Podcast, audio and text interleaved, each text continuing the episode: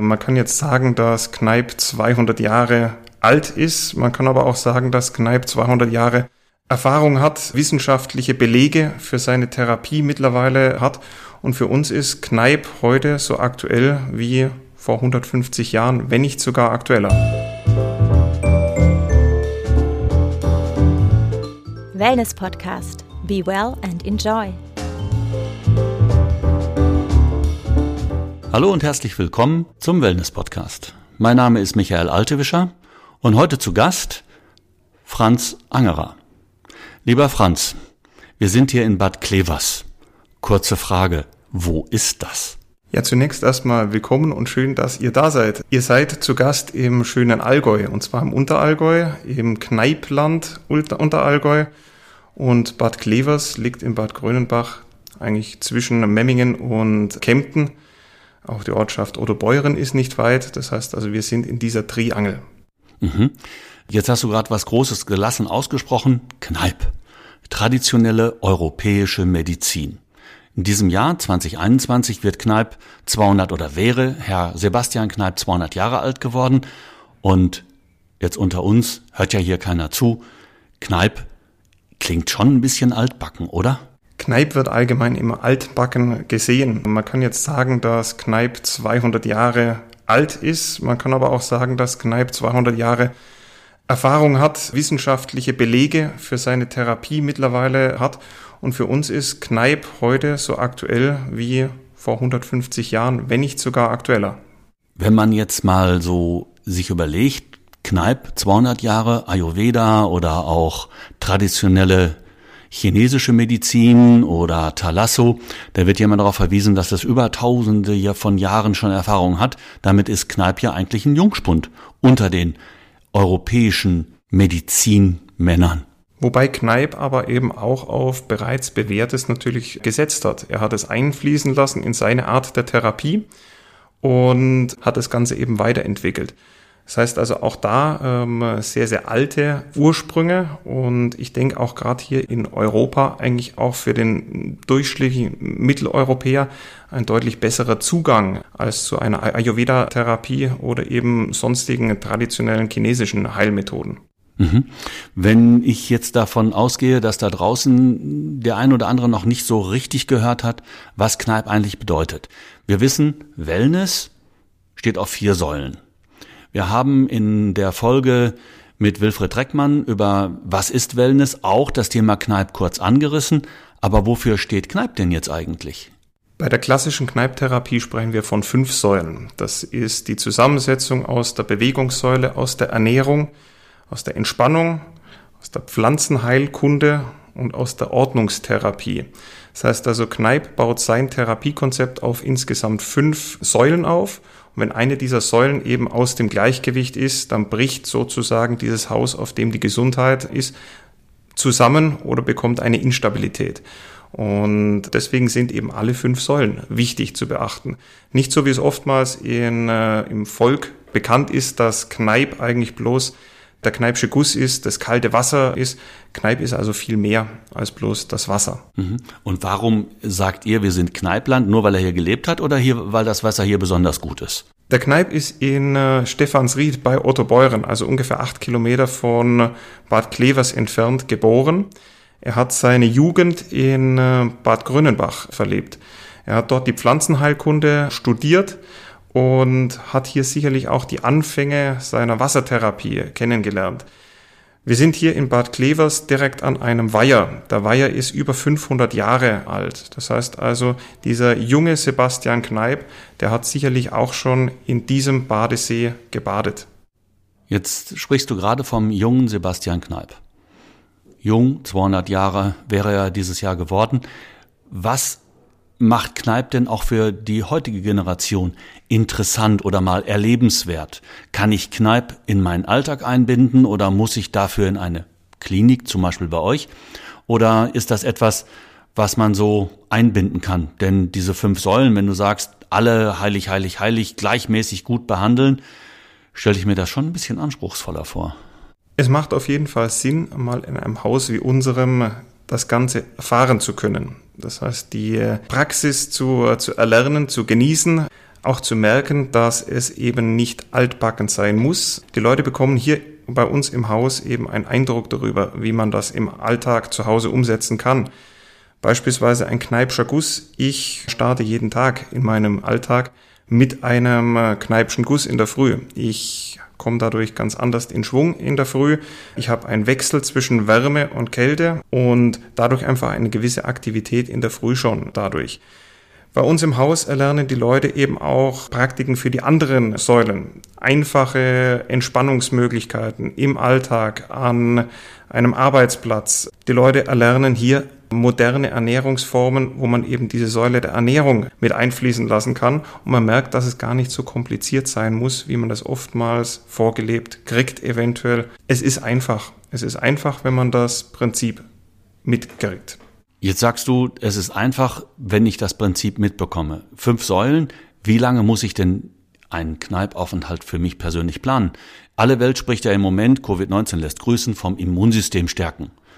Ist Kneip dazu da, das Immunsystem zu stärken? Ich meine, wer so ein bisschen in der Geschichte von Herrn Kneip rumrührt, wird dann irgendwann erfahren, er war mal sterbenskrank und hat daraus im Grunde genommen erst die Kneipschen Güsse entwickelt. Ist, es das, ist das etwas, was ich auch bei euch lerne? Etwas als Take-Home quasi?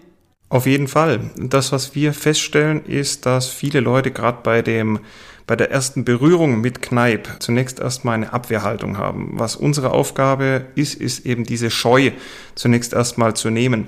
Und das, was die Leute eben merken, ist, dass es eben schon so ist, dass es, wenn ich es ordentlich erlerne, dass ich das Ganze eben zu Hause relativ gut eben einbauen kann. Ich denke gerade an einen Gast bei uns, das war eine junge Frau, Anfang 30, die bei ihrer Aufnahme eigentlich gesagt hat, sie würde auf gar keinen Fall in der Früh einen kalten Guss mit sich machen lassen. ähm, Wäre ich dabei. Ja, weiter. Das geht natürlich vielen so. Und es ist so, dass die Dame eben zunächst erstmal mit kleineren Güssen angefangen hat. Das heißt also zunächst erstmal die Unterschenkel begossen bekommen hat. Man hat sie mitgenommen. Das heißt also emotional mitgenommen. Äh, es wird bei uns keiner begossen, der das nicht will. Es muss auch nicht sein, dass es eben die eiserne Kante ist und jeder sofort den Ganzkörperguss bekommt, sondern man wird langsam eben da mitgenommen.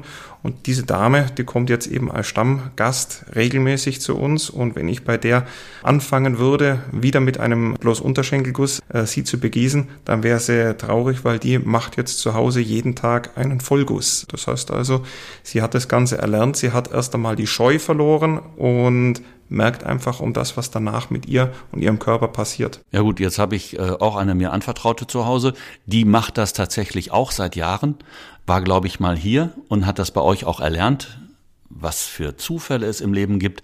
Gleichwohl, ich habe es versucht, ihr gleich zu tun und äh, als ich dann der ganz harte Mann werden wollte und gedacht habe, ja, so kalt duschen kann doch wohl jeder, sagen wir es mal, das war eine Schreckerfahrung. Absolut, absolut, aber ich denke, es geht viel über die Erfahrung. Überleg dir, du machst auch gerne Sauna. Du hast sicherlich auch mal mitgekriegt, dass es eine bewährte Praxis ist, nach der Sauna einen äh, kalten Abguss oder gar ein Vollbad, ein kaltes Vollbad, ein Tauchbecken äh, also zu machen. Geht die Liebe nicht immer.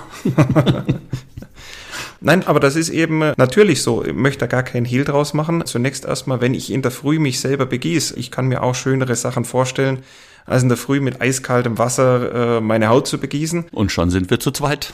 Schon sind wir zu zweit, aber ich weiß um den Effekt danach. Und das ist eben schon etwas, wenn ich da die Leute mal mitnehme in die Erfahrung. Das heißt also, dass man den Leuten einfach auch die Möglichkeit einmal gibt, nachzuspüren, was passiert denn, nachdem ich eben diesen kalten Guss bekommen habe. Es setzt danach ja ein wohliger, eine wohlige Wärme ein. Und das ist eigentlich genau das, was wir haben wollen. Das heißt, der Zeitpunkt des Begießens ist sicherlich zunächst erstmal unangenehm.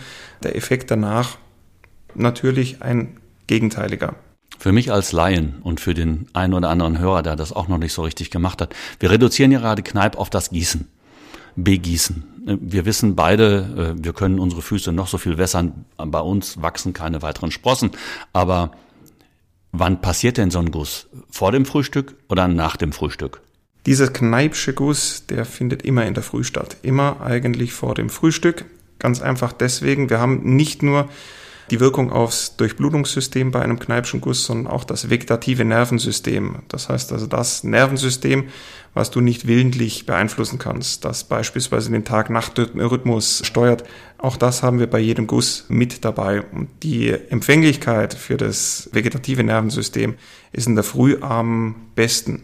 Stell dir einfach mal vor, was der moderne Mensch mittlerweile über den Tag alles an Einflüssen hat, mit was dein Gehirn jeden Tag belästigt wird.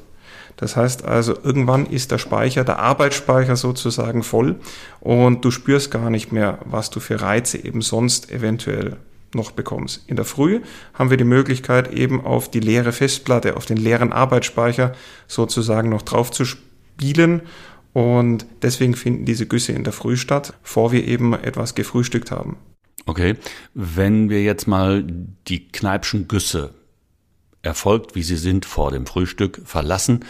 Du hast vorhin gesagt, es gibt mehrere Säulen. Jetzt kommen wir zum Thema Ernährung. Was bitteschön unterscheidet die Kneipsche Ernährung oder die Ernährung nach Kneipschen Denkarten von zum Beispiel der Ernährung vom Emanuel Felke, einem Lehmpastor, der ja irgendwann mal auch im, äh, am Niederrhein gelebt hat in Mörs. Wo und worin unterscheiden die sich?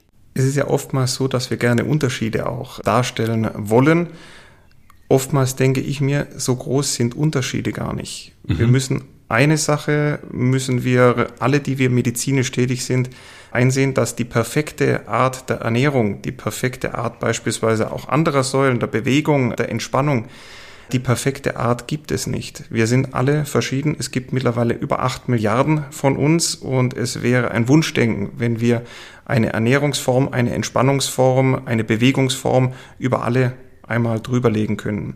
Das heißt also, die Kneipsche Ernährungssäule sollte eigentlich auch eine individuelle sein. Das heißt, es sollte abgestimmt sein auf jeden einzelnen Menschen. Du hast einen anderen Lebens- oder einen anderen Alltag, als ich den habe. Es gibt Leute, die müssen in der Schichtarbeit arbeiten. Es gibt Leute, die sind eher Frühaufsteher. Es gibt Leute, die sind eher Spätaufsteher. Das heißt also, der Tag schaut bei jedem ja schon anders mhm. aus. Die Reize, die gesetzt werden, schauen bei jedem anders aus. Und deswegen ist es eine individuelle Kostform. Das heißt aber auch für mich jetzt mal, ich habe Kneipp als Fünf-Tages-, Zehn-Tages-, Zwanzig-Tages-Programm noch nie erlebt. Das bedeutet für mich, ich komme hier hin und ihr erstellt dann mit mir gemeinsam eine Ernährungsform, die nur für mich ist? Richtig, wir versuchen möglichst individuell mit den Leuten hier im Haus umzugehen. Das heißt also, wir versuchen alle Ernährungsrituale, die jemand von zu Hause eventuell schon hat, zu berücksichtigen was beim Kneipp aber auch eine wichtige und dadurch unterscheidet er sich von, von anderen Ernährungsformen sicherlich, ist, ist eben auch eine gewisse Ordnung in der Ernährung. Das heißt also allein die Art und Weise, wie ich esse und wann ich esse, ist schon eine große, ein großer Teil eben dieser Ernährungsform. Das heißt also allein hier im Haus, wenn ich eben zwischen den einzelnen Mahlzeiten gewisse Ruhepausen auch habe oder Zeiten, wo ich eben nichts esse, diese ganzen Zwischenmahlzeiten, herausnehmen, dann ist das für den Kneipp schon eine, eine gute Grundordnung dann der Ernährung. Was hinzukommt, ist die Art und Weise, was esse ich? Was esse ich zu welchem Tageszeitpunkt? Es ist im Haus bei uns hier beispielsweise so, wir folgen da einer sogenannten Insulintrennkost. Das heißt also, wir essen in der Früh tendenziell eher Kohlenhydrat betont. Denn die Kohlenhydrate, die schnell verfügbaren Energien, ich brauche über meinen Alltag, über meinen Vormittag, brauche ich schnell verfügbare Energie, um eben Leistung zu bringen. Mittags habe ich eine Mischkost, das heißt also aus Kohlenhydraten, aus Eiweißen, aus gesunden Fetten. Am Abend essen wir hier tendenziell eher eiweißhaltig. Wir haben über den Tag haben wir Reize auf unseren Körper, auf unsere Muskeln gesetzt. Dazu brauche ich Baustoffe, um eben diese Reize zu verarbeiten. Das heißt also, so teilt man in groben das Ganze bei uns im Haus auf. In der Früh eher kohlenhydratlastig, am Abend eher eiweißlastig, in der Mitte des Tages eine Mischkost. Mhm. Wenn ich jetzt bei euch bin und, und umhegt und umpflegt werde und die Küche mir immer alles zur Verfügung steht, ist das sicherlich eine gewisse Art von Convenience, die jeder, der schon mal im Hotel gewesen ist, gerne in Anspruch nimmt. Wie kriege ich das denn nach Hause? Wir versuchen auch hier mit unseren Köchen äh, regelmäßige Kochschulen anzubieten. Das heißt also, das, was eben schmeckt auf dem Teller, da gibt es natürlich viele Fragen. Wie schaffe ich es, eine Soße beispielsweise zu meinem Gericht? Wie schaffe ich das, die Kalorien reduzierter hinzubekommen? Wie schaffe ich es eben, das Salatdressing zu Hause umzusetzen auf eine gesündere Art und Weise als das, was ich bis jetzt gewohnt bin? Da machen wir eben viel eben in der Schulung, in Kochschulungen, in Vorträgen. Wir haben hier Ernährungsmediziner, die regelmäßige Ernährungsvorträge halten. Wir versuchen das eigentlich interaktiv zu gestalten. Das heißt also, eine Küche mit anfassen sozusagen. Ähm, ich darf also ein bisschen selber kochen. Ich darf selber kochen. Ich gehe selber ins Kräuterbeet. Ich erlerne das Ganze wieder. Das sind ja Dinge, die wir eigentlich alle auch schon mal in unserer Kindheit eventuell gelernt haben. Wir waren früher viel mehr draußen, wir haben früher viel mehr im eigenen Kräuterbeet eventuell angebaut. Das ist in der modernen Zeit einfach bis zum gewissen Grad ad acta gelegt worden. Wenn man das wieder weckt bei den Leuten, dann bekommen die Leute auch wieder Spaß dran. Und das ist etwas, was ich denke, was, äh, was bei einer Ernährung, bei einer modernen Ernährungsform heute immer mehr zu kurz kommt. Moderne, gesunde Ernährungsformen haben oftmals das Problem, dass sie uns viele Sachen verbieten und schaffen weniger die Lust. Für mich ist die Lust am Essen, der Genuss am Essen eine ganz, ganz wichtige Komponente. Eine wichtige Komponente, um von manchen Dingen nicht zu viel zu haben und von anderen Dingen eventuell nicht zu wenig zu haben. Das heißt also, Genuss ist da mit dabei. Das schaffen wir hier durch das interaktive Mitmachen eben durch Kochkurse, durch Ernährungsvorträge, wo man einfach auch mal interaktiv dabei sein kann. Mhm. Das heißt, wir haben jetzt gelernt von dir gerade Wasser, wir haben gelernt von dir Ernährung, wir haben in Teilen von dir gehört Ordnung. Was ist mit der Bewegung? Wie muss ich mir das vorstellen? Du bist Physiotherapeut. Du bist begeisterter Trainer für Menschen, die sich der Bewegung nähern wollen. Und jeder, jemand, der schon mal bei euch im aktuellen Gymnastikstudio, hätte ich fast gesagt, im, im Fitnessbereich war, der kriegt Tränen in den Augen vor Freude. Das habe ich zu Hause auch nicht zwingend. Wenn ich jetzt an die aktuelle Werbung denke in den Medien, dann wird mir klar gemacht, hol dir, Corona lässt grüßen, die Abstände müssen eingehalten werden, hol dir Sportgeräte nach Hause. Ist das was oder ist das eher nix? Was ich den Leuten eigentlich in der Physiotherapie sehr, sehr gerne sage, ich baue sehr, sehr gerne auf dem auf, was die Leute sowieso schon zu Hause haben, weil es lässt sich oftmals beobachten, dass die Leute sehr, sehr viele Dinge schon zu Hause haben. Denk einfach an einen einfachen Gymnastikball, wo ich drauf sitzen kann. Mit dem kann ich auch wunderbare, wunderbare Übungen äh, machen, Krafttrainingsübungen machen. Ich bin ein Freund davon, dass man sich nicht zu Hause x Geräte aufstellt, den x-ten äh, Krafttrainingstower in äh, den Keller stellt, am besten eben in den Keller noch stellt, weil da gehe ich ja am allerliebsten runter dann und, und mache da mein Training, wenn draußen die Sonne scheint. Ich versuche eigentlich... Fans wissen, wovon wir reden. Genau, richtig. Also das geht ja nicht nur dir, das geht nicht nur mir so, sondern es geht auch vielen Leuten so. Das macht keinen Spaß. Es ist mit finanziellen Mitteln verbunden, die ich wahnsinnig einsetzen muss und es muss oftmals gar nicht sein. Natürlich haben wir hier im Haus sehr, sehr moderne Gerätschaften stehen, an denen wir eben den Leuten gerne eben Trainingsprinzipien erklären. Mhm. Und diese Trainingsprinzipien kann man runterbrechen eben auch auf Übungen, die ich beispielsweise mit meinem Körpereigengewicht machen kann der Heimtrainer, auf dem ich steppen kann, auf dem ich radeln kann, kann natürlich auch zu Hause das Fahrrad sein, was ich mal wieder aus dem Schopf rausziehe. Das klingt jetzt aber sehr einfach. Das klingt auch sehr einfach, ist auch sehr, sehr einfach. Ach komm. Das ist so.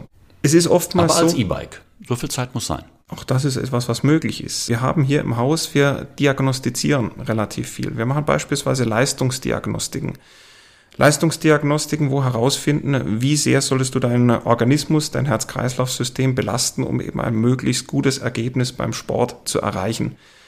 Gerade beim Ausdauersport machen wir hier die Erfahrung, dass die Leute sich gerne überfordern. Mhm. Beim Kraftsport unterfordern sich die Leute gerne. Beim Ausdauersport ist es oftmals so, wenn ich meinen alten Drahtesel rausziehe, dann gehen viele Leute so an die Sache ran, dass sie denken, ich sollte möglichst viel schwitzen, möglichst viel außer Atem sein, bloß dann hilft es etwas. Beim Ausdauersport sollten wir tendenziell eher in niedrigeren Intensitäten trainieren. Und zwar ganz einfach deswegen, wenn unser Muskel eine Leistung erbringen muss, dann äh, braucht mein Muskel Energie dafür. Energie kann er aus verschiedenen Energiedepots ziehen, beispielsweise aus den Fetten, beispielsweise aus den Kohlenhydraten, um mal ganz grob zu bleiben. Der Fettstoffwechsel ist eher der trägere Stoffwechsel, der Kohlenhydratstoffwechsel funktioniert viel schneller. Je intensiver mein Training wird, desto schneller brauche ich auch Energie, um weiterhin diese Leistung zu bringen und desto mehr wird die immer schneller verfügbare Energie aus den Kohlenhydraten angezapft. Ich will aber eigentlich bei einem Ausdauertraining den Fettstoffwechsel trainieren. Deswegen sollte ich die Intensität tendenziell eher gemäßigt wählen, um meinem Körper diese langsamere Form der Energieproduktion zu ermöglichen. Und deswegen ist das E-Bike eine Möglichkeit, die eigentlich wunderbar für viele Leute wäre. Und ich dachte, ich hätte gefrotzelt. Nein, offenbar Nein. ins Leere geschossen. Na ja gut, das heißt aber, du oder euer Team, das um dich rum engagiert ist, bringen mir dann auch diese Dinge bei. Was ist für mich gut und steuern auch das individuell. Richtig, genau. Also wir machen eben diese Leistungsdiagnostiken, das ist für uns der Standard, um überhaupt erst einmal professionell die Leute, wir haben vorher gesagt, wir sind acht Milliarden mittlerweile auf dieser Welt, es radelt auch beispielsweise auf deinem E-Bike nicht jeder von diesen acht Milliarden genau gleich. Äh, es ist so, dass die Leute, manche Leute leistungsfähiger sind als andere. Deswegen ist natürlich wichtig, eben auch da eine individuelle Maßregelung zu haben. Was bedeutet denn intensives Training für mich? Was bedeutet denn weniger intensives Training für mich? Das wird eben zunächst erstmal ausgemessen und dann auf der Basis dieser Ergebnisse können wir dann jedem individuell einen Trainingsplan zusammenstellen und wenn er eben diesen Trainingsplan dann auch dementsprechend abarbeitet oder absolviert, dann hat er eben auch die Möglichkeit, seine eigenen Trainingsziele zu erreichen. Weil das ist ja heute oftmals eben so, das was du vorher angesprochen hast, es gibt heute ganz, ganz viel Angebot und vermeintlich kann ich mir heute in diesen Sendungen im Fernsehen, wo ich mir etwas in der bequemen Ratenzahlung, ah, drei Raten, ah, 29 Euro, kann ich mir ein Produkt kaufen. Die Werbung verspricht mir, wenn ich dieses Produkt dreimal pro Woche benutze, und bloß fünf Minuten, dann schaue ich dann so aus wie die Models dort. Ich habe das mal probiert, es klappt nicht. Klappt komischerweise nicht. Und die Erfahrung, die habe ich auch bei ganz, ganz vielen Leuten bei uns hier im Haus natürlich gemacht. Die Leute probieren das Ganze aus und merken eben nicht, dass es natürlich nicht für acht Milliarden Menschen zählt, was da eben vermeintlich als Allweltslösung äh, gesagt wird. Oder programmiert wird. Das, was wir hier machen, ist eine individuelle Betreuung. Und da wir eben alle Individuen sind, bedeutet es einfach für jeden eine individuelle Geschichte. Mhm. Wir haben jetzt über viel Arbeiten gesprochen. Und wenn ich das mal so reflektiere, morgens muss ich mich begießen, dann muss ich mich bitteschön auch kohlenhydratmäßig ernähren, über die Mischkost und die, die Eiweißhaltekost am Abend. Ich werde von euch trainiert, ich werde an die Hand genommen. Hat Kneip auch irgendwas zum Thema Entspannung erfunden? Auf jeden Fall. Es ist so, möchte kurz auf das eingehen, was du gerade eben gesagt hast. Vermeintlich könnte man jetzt sagen, das ist ja wahnsinnig viel, was wir bis jetzt gesagt haben, auf was ich alles achten muss. Deswegen empfehlen wir eben schon eine gewisse Dauer bei so einem Aufenthalt auch hier im Haus, äh, um das Ganze eben wirklich zu erlernen, um äh, zu merken, wie das Ganze ist, weil so viele Verbote gibt es gar nicht. Das ist eben das Schöne am Kneip auch. Er verbietet mir nichts daran. Alkohol? Alkohol überhaupt kein Problem. Wir kennen diesen, diesen Spruch, die Dosis allein macht das Gift. Ich habe vorher auch gesagt, gerade bei der Ernährung, für mich eine ganz, ganz wichtige Geschichte ist, dass der Genuss auch wieder in den Vordergrund tritt. Und wenn ich ein schönes Glas Bier, ein schönes Glas Wein zu einem schönen Essen mit dazu trinke, dann ist es meiner Gesundheit mit Sicherheit nicht abträglich. Das heißt, das Schöne am Kneipp ist, dass er mir eigentlich nichts verbietet und deswegen eigentlich gar nicht dieser Verzicht im Vordergrund steht. Die Erholung, was du gerade eben angesprochen hast, das ist natürlich auch ein ganz, ganz wichtiger Part bei der Kneiptherapie. Denn nur wer sich auch regelmäßig erholt, kann eben diese Reize, die man eben auf seinen Körper setzt, auch verarbeiten. Und das ist auch etwas, was in der heutigen Zeit immer mehr aus dem Gleichgewicht gekommen ist. Wo setzen wir uns noch bewusst unsere Erholungszeiten? Wie füllen wir diese Erholungszeiten? Wenn man jetzt mit dem Sport, mit der Bewegung das Ganze kombiniert, jede Bewegung, die wir machen, ist eine Reizsetzung auf meinen Körper. Wenn ich ein Krafttraining mache, dann setze ich einen Reiz auf meinen Körper. Während der Reizsetzung wird mein Muskel nicht stärker werden, wird mein Körper nicht leistungsfähiger werden. Das macht er bloß in der Zeit, wo ich gerade eben nichts mache. Das heißt also in meiner Regenerationszeit. Das heißt, ich muss auf meine Aktivität auch immer wieder Erholungsphasen setzen. Und das ist beim Kneipp natürlich auch eine ganz, ganz wichtige, ein wichtiger Part der Therapie. Mut zur Muße. Mut zur Muße und auch da wieder die Muße. Es ist jeder Mensch von uns verschieden. Das heißt also, ob das ein Entspannungskurs ist, der bei uns im Haus stattfindet, ob das eine angeleitete Entspannung ist oder ob das eben auch mal der Gang auf eine Bank und in den Wald hineinschauen ist. Das ist für jeden Menschen individuell. Und was wir eben hier feststellen, ist, wenn man den Leuten einmal die Muße gibt, sich auch mal um ihre Entspannungsmöglichkeiten, wann fühle ich mich denn entspannt, wenn ich den Leuten mal die Zeit dafür gebe, das auch mal für sich selber herauszufinden, dann können sie das Ganze auch in den Alltag nach Hause mitnehmen. Ich bin jemand, der gerne fotografiert in meiner eigenen Freizeit. Und ich habe festgestellt, dass mich das wahnsinnig entspannt, weil ich beschäftige mich mit Details. Und ich habe ein äh, besonderes, ein besonderes Erlebnis für mich einmal gehabt. Ich war in New York und habe einen halben Tag für mich in New York gemacht. Vermeintlich eine Stadt, in der es nur wuselt. Das heißt, dass ich war an der Fifth Avenue am Central Park und dort sind 10.000 Leute, 100.000 Leute am Tag an mir vorbeigelaufen. Und ich habe mal meinen Blick, fotografischen Blick auf Details gelenkt und ich habe dort ein kleines Blümchen durch die Asphaltdecke durchtreten sehen. Und ich habe mir dann angefangen, dieses Blümchen anzuschauen. Und da habe ich gemerkt, dass ich das ganze Trubel, Trubelleben um mich herum eigentlich vergessen habe. Und diese kleineren Lichtblicke, diese kleineren entspannenden Blicke, die gibt es in allen Alltagen von uns allen. Egal wie hektisch und stressig das Leben um uns herum ist. Und diesen, Schul äh, diesen, diesen Blick zu schulen, darum geht es eben auch bei einer Kneipschen Therapie. Das war bis hierhin ein super interessantes Gespräch. Ich möchte zum Ende kommen für heute. Was, wenn du es in einen Satz fassen müsstest, was ist der Punkt, wo du sagst, und deshalb soll Mann, Frau Kneip machen? Für mich ist der ganz große Vorteil an Kneip, dass es eigentlich ein einfach zu erlernendes Prinzip ist. Der Deutsche, der Europäer hat einen Zugang zu dieser Art der, der Therapie weil eben kein, wie beispielsweise bei traditionellen chinesischen äh, Behandlungsverfahren oder Heilverfahren, kein erst zu erlernender Überbau, spiritueller Überbau dazukommt, sondern das ist eben wirklich etwas Bodenständiges für die mitteleuropäische Welt und auch die, das Handwerkszeug in Anführungszeichen, was ich dazu brauche, ist relativ übersichtlich. Das heißt, es ist etwas, was sehr, sehr gut in den Alltag einbaubar ist, ist etwas, was medizinisch belegt ist, wissenschaftlich belegt ist und deswegen für mich ein modernes Therapieverfahren, was heute so aktuell ist, wie vielleicht vor 150 Jahren, wenn nicht sogar aktueller. Lieber Franz, ich danke dir für die Zeit und die interessanten Einblicke zum Thema Kneipp. Ist dann vielleicht doch nicht so unsexy, wie ich es am Anfang gesagt habe und kommt uns als Mitteleuropäern sicherlich entgegen. Danke nochmal für die Zeit. Danke, dass du uns ein bisschen auch nicht nur dein Haus, sondern auch die Gegend und das Allgäu näher gebracht haben. Und bis zum nächsten Mal. Vielen Dank dir.